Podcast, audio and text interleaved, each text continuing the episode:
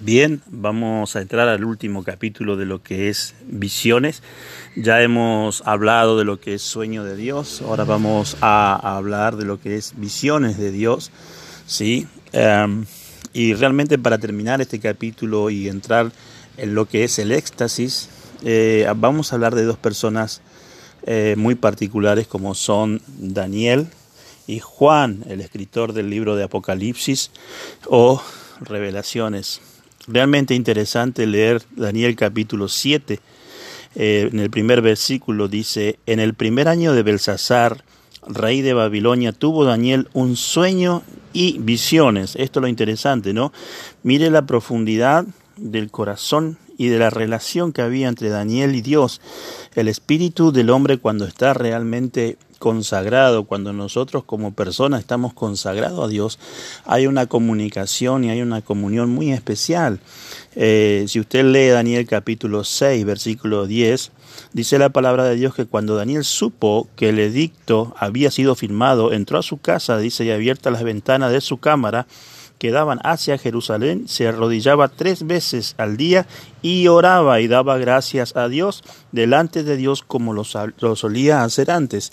Es decir, había un edicto en contra del Dios de Daniel y sin embargo Daniel decidió enfrentar eso confiando, confiando en Dios. Entonces, evidentemente, tiene que haber, para que Dios pueda hablarnos en visiones, o en sueños, o en éxtasis, una relación muy especial de fe, de confianza.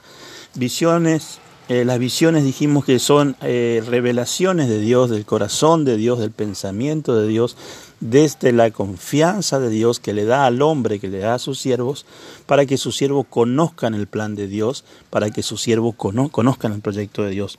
Y en el capítulo 7, verso 1, leíamos allí que Daniel tuvo un sueño y dice que también tuvo visiones de su cabeza mientras estaba en sus lechos.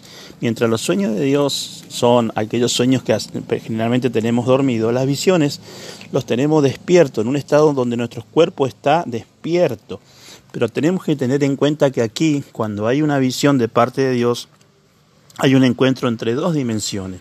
La dimensión natural, que es la nuestra, donde nos movemos, y la dimensión de Dios, entonces, quiero leerles también lo que sucede cuando esto pasa. En el Daniel capítulo 10 vamos a ver algo muy interesante. Verso 16 dice, pero he aquí uno con semejanza de hijo de hombre tocó mis labios. Entonces abrí mi boca y hablé, y dije al que estaba delante de mi Señor, Señor mío, escuche con, escuche con atención, por favor, con la visión me han sobrevenido dolores y no me queda fuerzas. Note que el encuentro de dos dimensiones es tan tremendo, es, tan fuerte para nuestro cuerpo natural eh, y hasta pecaminoso enfrentar la dimensión de la santidad del más allá, de lo que viene de parte de Dios. Dice que se encuentra Daniel con un ángel, pero eran dos dimensiones, por eso el cuerpo humano nosotros no resiste algo así.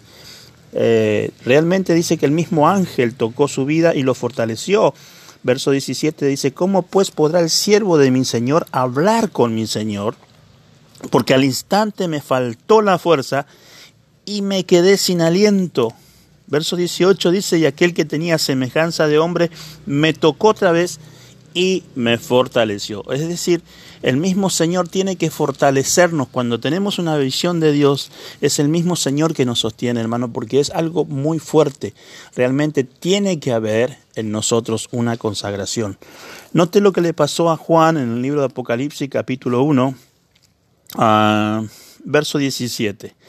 Cuando le vi, dice el apóstol, caí como muerto a sus pies.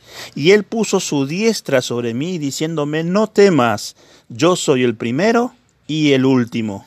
Verso 18 dice, y el que vivo y estuve muerto más. He aquí que vivo por los siglos de los siglos, amén, y tengo las llaves de la muerte y el Hades. Es decir, también a Juan le sucedió lo mismo que hemos leído en Daniel. Dice que cayó como muerto a sus pies el cuerpo humano se debilitó ante semejante presencia, ante el semejante encuentro de dos dimensiones, una en santidad y otro en lo natural como es nuestro cuerpo.